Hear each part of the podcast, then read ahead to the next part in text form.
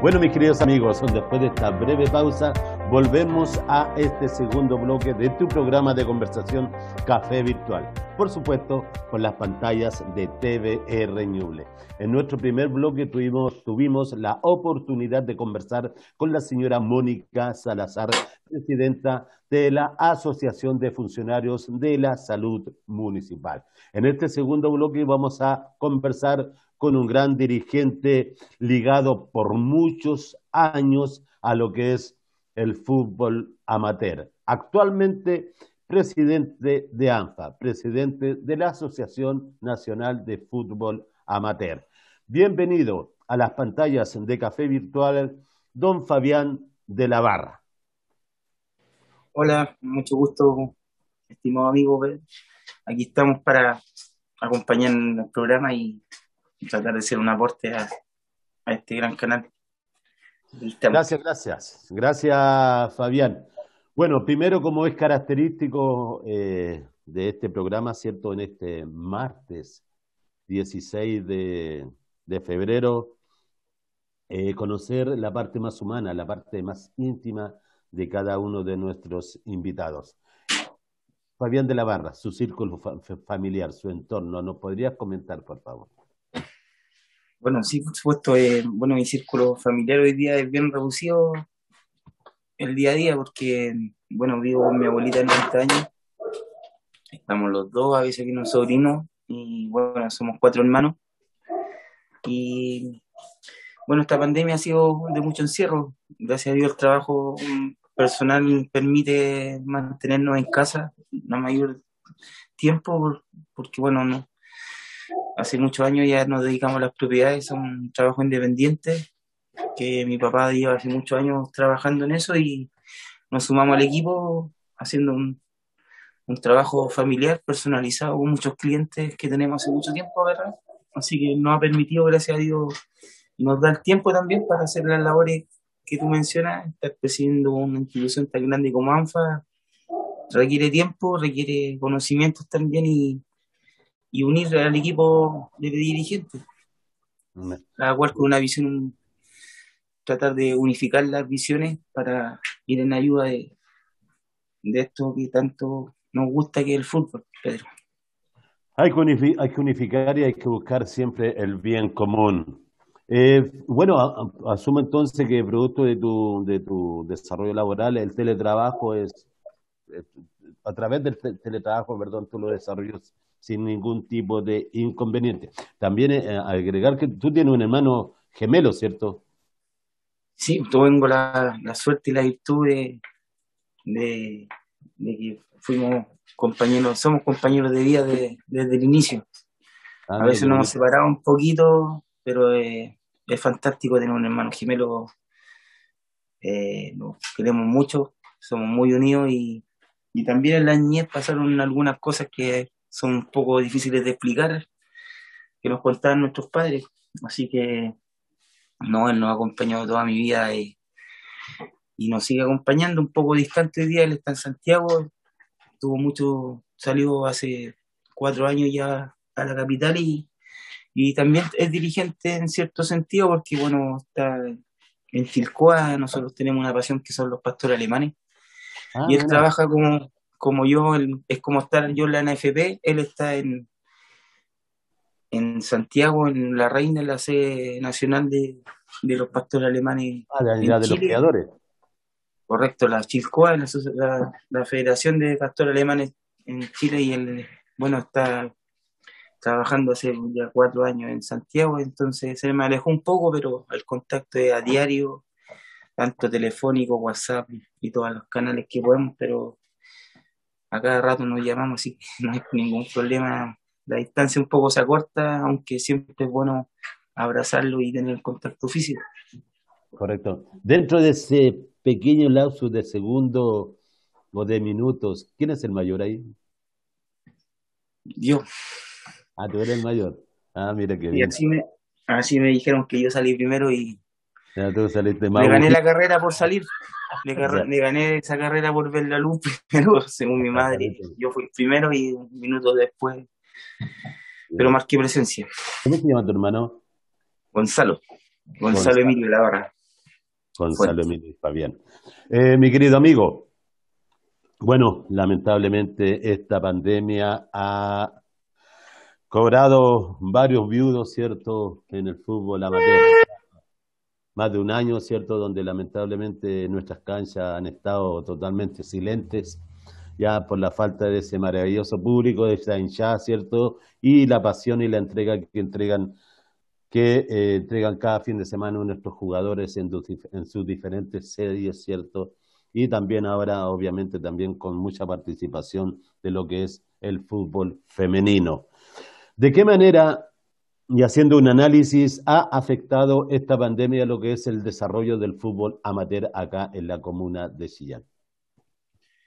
Bueno, como, como familia del fútbol, porque hablo de familia porque son 24.000 personas inscritas hoy en día, más todos los que quizás no quedaron sin registro los años anteriores al año 90, que cuando empezó a digitalizarse el tema, eh, bueno, nos ha paralizado como gravemente, porque, bueno, desde el principio que partió esto sabíamos que íbamos a ser el último eslabón paralizando las clases de los niños. En verdad muy difícil que un, un papá le diera permiso para ir a jugar. Y es lo que aún vivimos. Estamos a la espera de, de que pase esto, pero se ve un poco lejano el, retorno, dado que, que, recién estamos vacunando en una campaña igual exitosa hasta el momento, pero, pero va a ser lento la, la vuelta. Eh, nos ha golpeado mucho, nos, nos, paralizamos el 16 de marzo del año 2020 y ya estamos a punto, como decías tú Pedro, de cumplir un año de la paralización por un lado, la competencia eh, se paralizó, estábamos a punto de terminar con cuatro equipos en Copa Campeones en la etapa final. Y bueno, ha sido dramático, pero, pero como dirigente hemos tratado de hacer las cosas lo mejor posible en beneficio de los deportistas, de los dirigentes y bueno, nos tocó también desvincular a personal también en ANFA, en la institución esta que tanto queremos y bueno, y no, no es grato despedir gente, pero las necesidades no podíamos seguir solventando un nivel de gasto y el Consejo Presidente se manifestó que son quienes nos rigen de, votar a favor de juntar los recursos y, y desvincular dos personas. Nos quedamos solamente con Pamela, que lleva 28 años en ANFA. la conozco. Así que sí, por supuesto, Pamela es una colaboradora de mucho tiempo y, bueno, partió con ANFA ya prácticamente con la digitalización en la Avenida Argentina 955, donde está nuestra sede. Ha sido bastante dramático, pero, pero hemos salido adelante, como, como se dice, dominando el balón dentro de lo que podemos. Mm. Pero bien. Aquello, que a esta altura yo creo que lo pueden dominar, pues si yo he visto varios jugadores por ahí que yo creo que antes de volver a la cancha van a tener que volver primero a un gimnasio, porque la verdad que esta pandemia lo ha sacudido, pero fuertemente ya, varios kilitos de más por ahí. Y igual hay ahí hay un tremendo tema.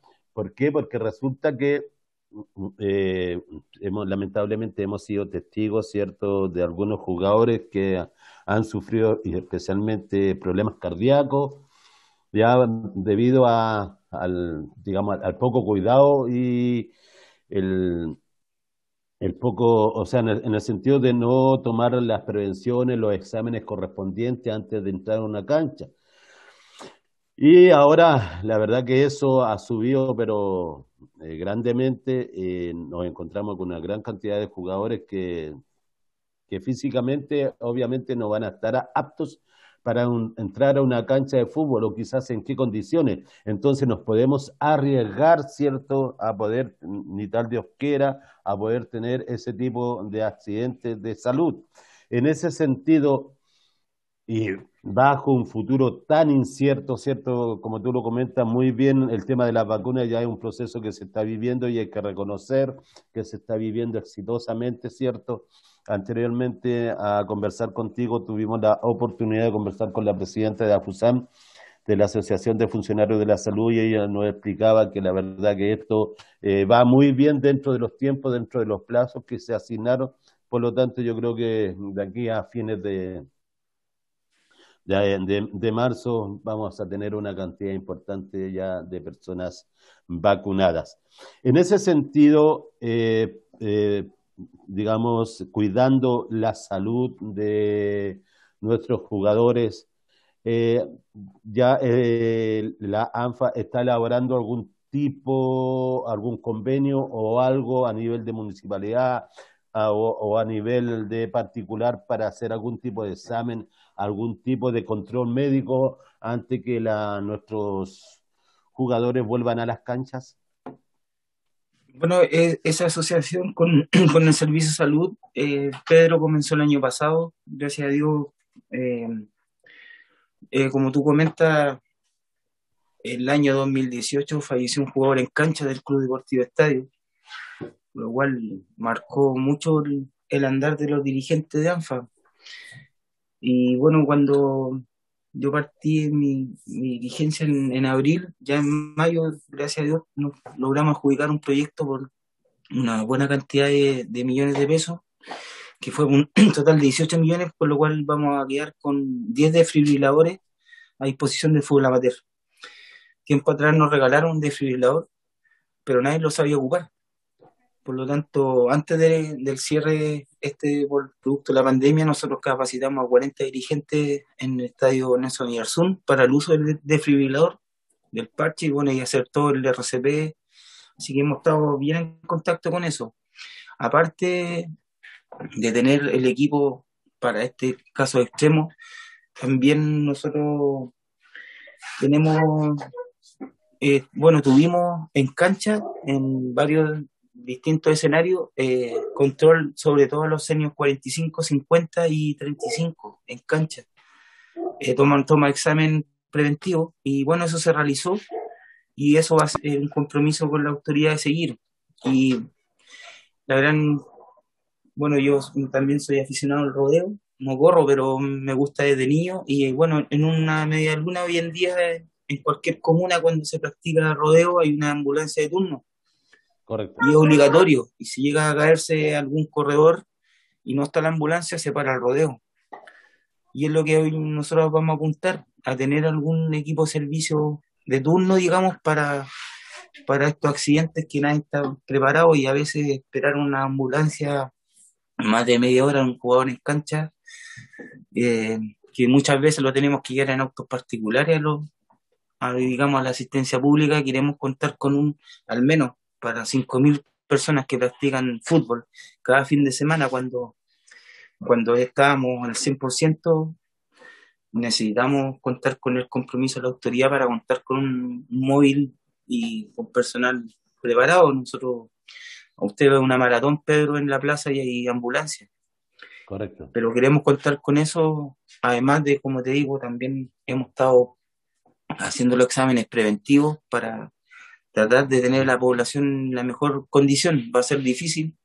Algunos han subido de peso, otros han bajado de peso.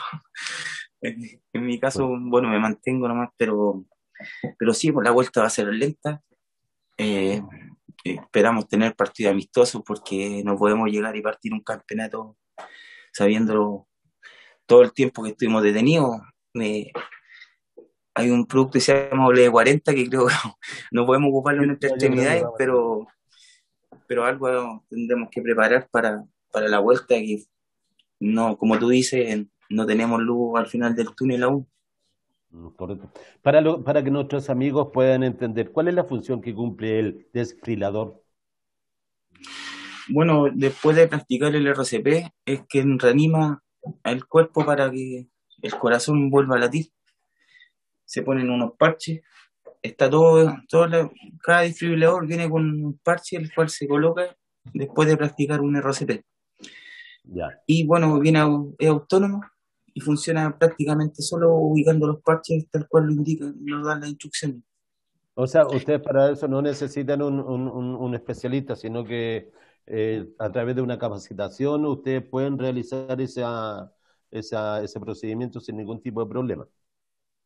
¿Y sí, los sacan a cancha o los tienen ahí en, en, digamos, Mira, nosotros contamos con 10 equipos, vamos a contar con 10 equipos que se van a entregar próximamente y bueno, principalmente van a estar orientados a los estadios, incluso en la Casa del Deporte va a quedar uno, uno en Quilamapu y bueno, los otros destinos tenemos que, principalmente creo que van a estar ubicados en los estadios, pronto inaugurarse porque tiene que tener, hay que ser responsable en esto, un equipo FCP vale cerca de un millón de pesos, entonces tampoco podemos dejarlo, dejarlo donde no estén las condiciones de seguridad, por lo tanto lo que hemos conversado como directorio es que van a ser destinados a los, a los estadios del fútbol amateur.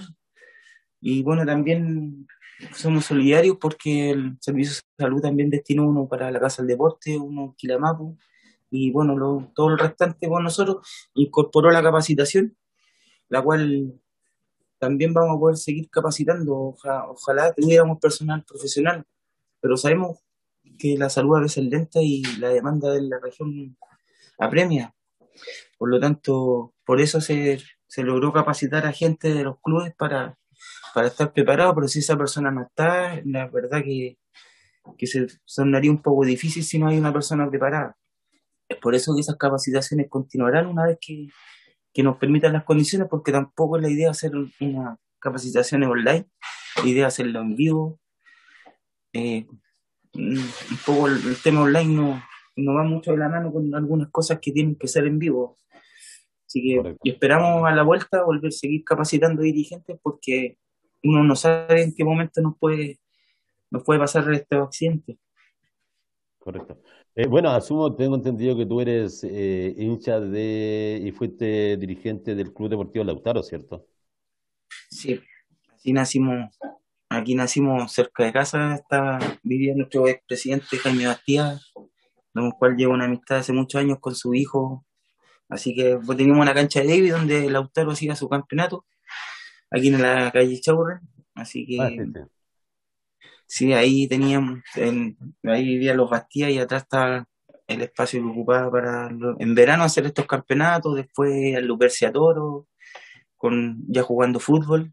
Así que bueno, mis inicios fueron ahí en Lautaro y tuve un paso y fugaz por progreso también, aunque nunca quise irme, pero a veces hay que seguir las órdenes del padre, que poco me acompañó en el fútbol, porque, bueno, la asociación con el fútbol fue prácticamente mamá, aunque un poco raro, pero fue mamá quien me acompañaba a los campeonatos roles, por las noches a, jugar, pero... Qué bonito. Sí, sí, muy, lindo recuerdo. A propósito, se me viene a la memoria, eh, mi querido Fabián, eh, bueno, nosotros también tuvimos la oportunidad de compartir contigo pantallas en Canal 21 en el programa La Voz del Dirigente, donde sí. Coanimada, ¿cierto?, con mi querida amiga Gislaine Vallejos. Y ella nos comentaba que su padre fue uno de los fundadores, digamos, de lo que es el, actual equipo de Lautaro y de lo cual obviamente ella se sentía muy orgullosa y comentaba que en su juventud también ella entraba a las canchas a, a la siga del balón. Si le pegaba, no sé, pero que entraba a la cancha a la siga del balón, eso sí. Sí, bueno, Lautaro nace en la calle Juan es muy cercano a, la Avenida Chile, por lo tanto, bueno, yo, partí como dirigente y Gislaine es, hija de uno de los grandes Lautaro, muy pocas veces recordado, sí, lamentablemente, pero porque la historia, hoy día los jóvenes como que no la buscamos. Nos quedamos con el presente y olvidamos todo lo que pasó con dirigentes que son visionarios y forman un club que partió con La Torre y después ligas particulares y quedó como Lautaro desde 1952, el 23 de noviembre, pero acá hay un trabajo de formar un club es súper complejo. Hoy día también formar un, volver a retomar eso es un poco, un poco muy difícil porque casi todos están, se asocian a uno de los 30 instituciones que pertenecen a ANFA, así que, bueno, su padre, eh, eh, bueno, donde vivía la Marina, la tía Marina, que está con nosotros de Unión Española, aprovecho de saludar a mis amigos vecinos, eh, bueno, ahí está todavía hay un dirigente muy antiguo ahí en esa, en esa calle que aún está con vida y yo tuve la oportunidad de visitarlo que vivía al frente de mi quinta, hacían algunas fiestas, creo. ¿Usted debe acordarse, Pedrito? Algo, algo cuenta la historia por ahí. Alguna, ¿no? Algo así, escucha. Pero sí, por supuesto, hija de un gran dirigente Lautaro. Y bueno, yo tuve la suerte de ser presidente tiempo atrás y materializar un sueño que, que abrir una puerta y tener una sede y ver algunos trofeos que hemos logrado. Eh, no fue fácil porque nos recibimos ayuda gubernamental como hoy día está pasando y teníamos un, como dato que teníamos pronto a vencer, que era por cinco años teníamos que tener edificado algo y bueno, pusimos, los pusimos a trabajar Tuvimos la ayuda de un empresario, de Casiano Andrade, de Quirigüe, y, y mucho esfuerzo, pedir, sacar materiales con las cuentas, quedar endeudado, pero gracias a Dios logramos el objetivo de, abrir una sede, y una casa para el fútbol, para la comunidad también, porque también los vecinos disfrutan de esa sede. Hemos hecho operativos caninos, incluso, ah, de, de, esterilización varias veces. Los vecinos, las vecinas también tenían su instructora de zumba, pilates, entonces ha sido un espacio que se ha recuperado para la comunidad, que estaba en un sitio donde no había luz, donde no había nada y era un sitio que estaba propenso a la delincuencia y la drogadicción. Por lo tanto, como presidente, junto a mi equipo de trabajo esos años, nos pusimos mano a la obra, lo encarillamos y, lo más importante es que esa sede la queremos mucho porque es producto de nuestro trabajo. Me parece muy bien. Hoy día es fácil a veces y eh, clavamos hasta el último clavo con nuestras manos y eso nos llena de orgullo. No somos, yo no soy maestro, pero participé en todas las etapas en toda la etapa estábamos poniendo, poniendo la bandera para, poniendo la bandera y para los tijerales, ¿cierto? Sí, la pusimos y de hecho hay una foto así, estábamos comiendo unos choripanes y aparece Gustavo Sepúlveda, mi compadre aparece arriba comiendo choripanes con la bandera tope y de hecho tengo la bandera guardada en mi casa que la guardo con mucho cariño en, un rincón de mi casa. Mira qué bonito. Eh, brevemente, eh, ¿el Deportivo Lactauro representa qué sector, de qué barrio? Bueno, Juan Balí, ahí tenemos, compartimos parte con Rosita O'Higgins, la Villa Maipú, bueno, población Maipú, le dicen Villa, pero población Maipú donde vivo yo. Mm. Eh, y bueno, de Chaurren, Juan Balí, ese sector, bueno, fuimos la última cancha que sobrevivió a cuando estaban las tres canchas del lado norte del estadio. Practicaba ñublense también ahí, los cadetes practicábamos ahí cuando entrenábamos. Aunque no fui cadete titular, pero siempre a entrenar preferimos los estudios ante eso, pero sí, todo ese sector eh, cubre Lautaro. Hoy día se masifica porque Chillán hoy día llegan jugadores de todos lados. Así que ese es nuestro sector principalmente. Claro, independiente, aunque por lo general los jugadores llegan de todos lados, de todos los sectores poblacionales. Pues, o sea, el, tema, barrio es como, es como simbólico. Mi querido amigo, eh, Anfa ya me dijo que contaba con 30 y... ¿Cuántos clubes? 30 y... 30 clubes hoy día, más ferroviarios que están... Envió toda su documentación para volver, eh, con, dirigido por Juan Ramírez, un gran dirigente, amigo también.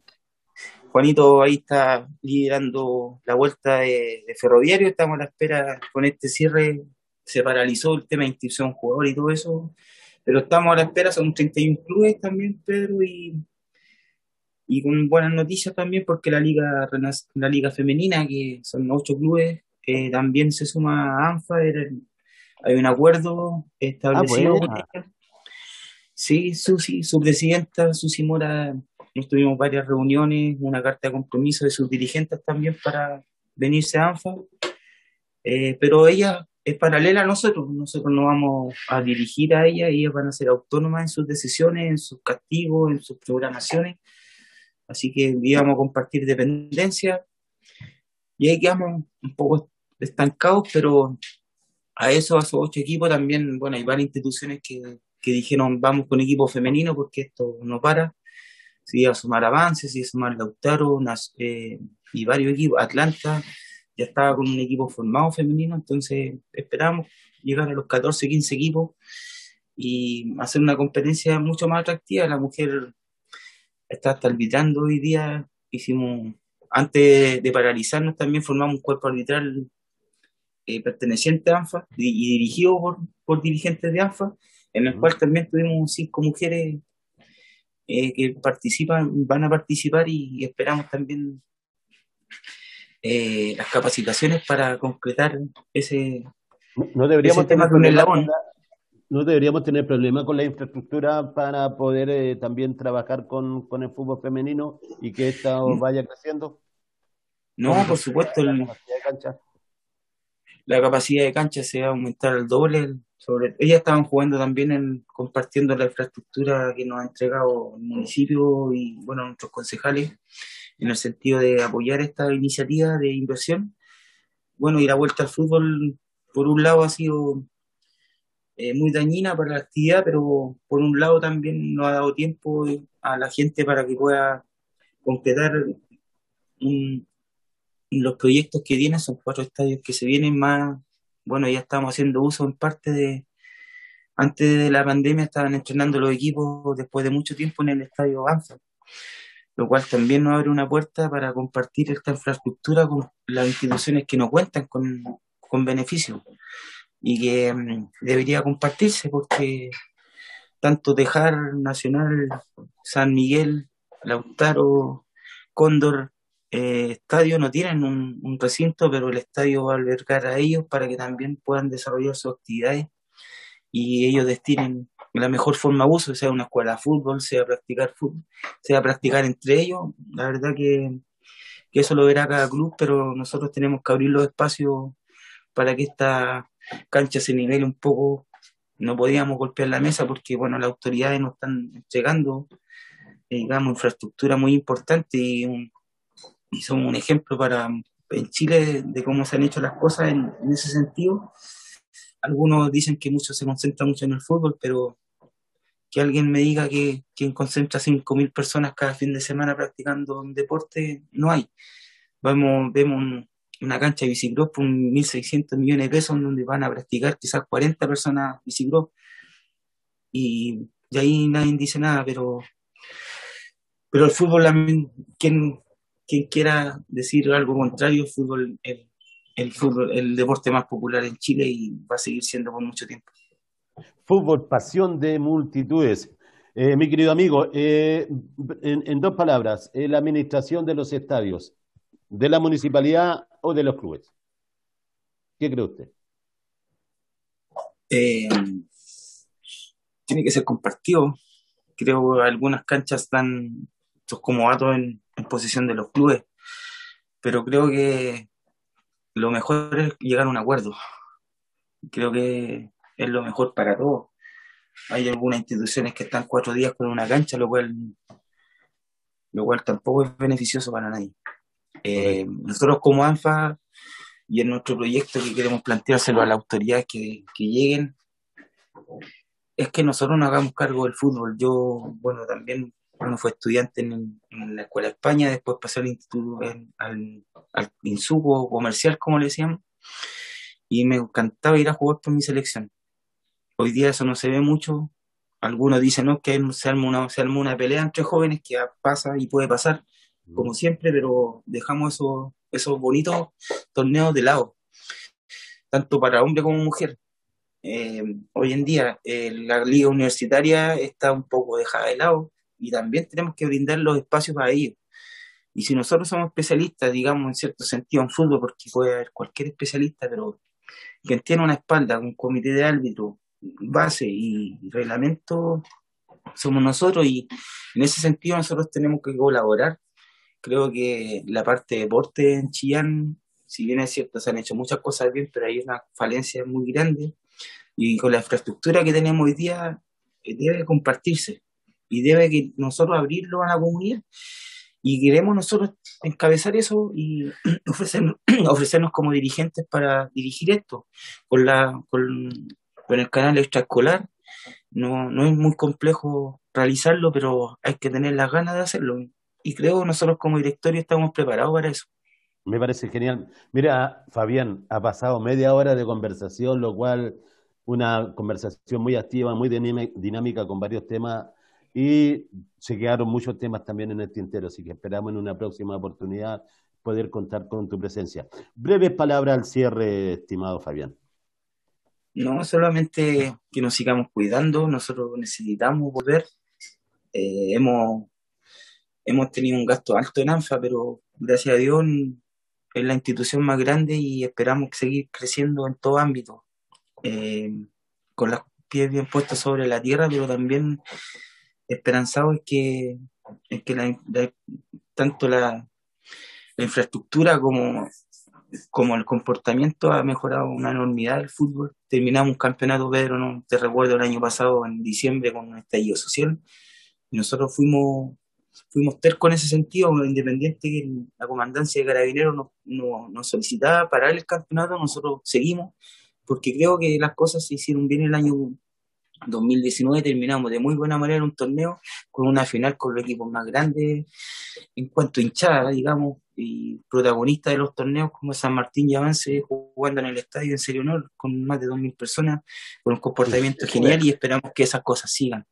Muchas veces se nos critica, pero el comportamiento no, prácticamente pelea el año pasado no hubieron, el año anterior, perdón. Pero mm, solamente dar las gracias y esperar que, que esto pase para tener un retorno, desear eh, este este año ojalá sea la vuelta lo antes posible, pero también consciente que vamos a ser el último eslabón en volver a la normalidad. Correcto. Mi querido amigo Fabián, la verdad, muchas gracias por sus palabras, felicitaciones por su extraordinario trabajo que ha realizado en ANFA. La verdad que la violencia bajó bastante, las cifras así lo indican. Mis queridos amigos, la verdad que hoy hemos tenido la oportunidad de conversar con dos grandes dirigentes. En el primer bloque compartimos con la señora Mónica Salazar, cierto, presidenta de AFUSAM, y en este segundo bloque compartimos con un gran dirigente deportivo, como lo es don Fabián de la Barra, presidente de ANFA Chillán. Si Dios así lo permite, nos volveremos a encontrar en siete días más en tu programa de conversación Café Virtual, por supuesto, por las pantallas de TVR News.